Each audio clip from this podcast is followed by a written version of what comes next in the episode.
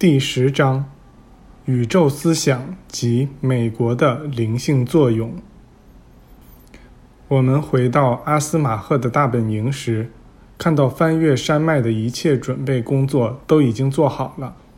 休息了一天之后，我们更换了脚夫与坐骑，便开始进行我们这次旅程的第二部分，也就是真正的越过喜马拉雅山脉。在接下来的二十天里，没发生什么特别的事儿。不过，艾米尔跟我们谈起过基督意识。他说，我们通过运用自己的思想，就能够表达、显化基督意识。借助思想的力量，我们可以使自己的身体进化到一个阶段，那时我们不再经历死亡，不用再经受那种被称作死亡的转变。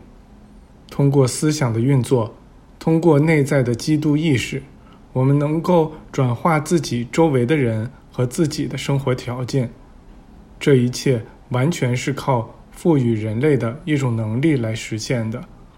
那种能力就是构想出一个理想模式，并使相应之物显现出来。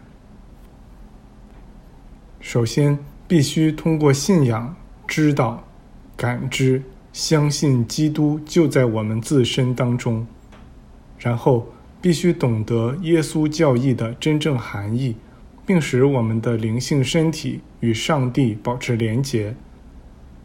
我们的这个灵性身体本来就是按照上帝的形象模样造出来的，要使这个灵性身体融入上帝的完美身体之中。因为上帝所看到的我们本就是与他融为一体的，这样我们就使上帝的完美身体理想化，并将其构思和显化了出来。这时，我们就真的是重生于上帝之灵的王国中，并属于那里了。以这种方式去思想，我们可以使所有事物。都返回到它们来自于其中的宇宙实体，并可以将它们再取出来，使之完美的注入显化之物的外形里。我们把它们那纯净的、灵性的完美状态固定在思想中，然后降低它们的振动频率，这样它们就以完美的形态显现出来了。用这种方法。我们可以修改自己过去一生中所有错误的信仰，所有烦恼与罪过，不论那一世过得好与坏。即使在我们的道路上有自己或他人设置的大量错误、疑惑、怀疑或恐惧，那也没有关系。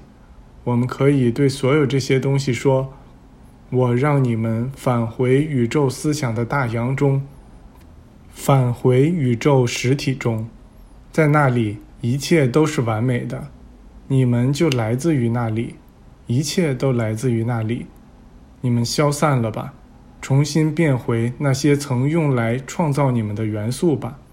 现在，我将你们从这纯净的实体材料中重新取出，此时的你们是完美的，就如上帝看到的你们一样。我将你们固定在这绝对完美的状态里，在事物旧有的秩序中。我曾将你们以不完美的状态取出，而你们的显现也是不完美的。知晓了真理之后，我现在重新制造你们，使你们如同在上帝眼中一般完美。你们重生于完美的状态中了。原本就该如此。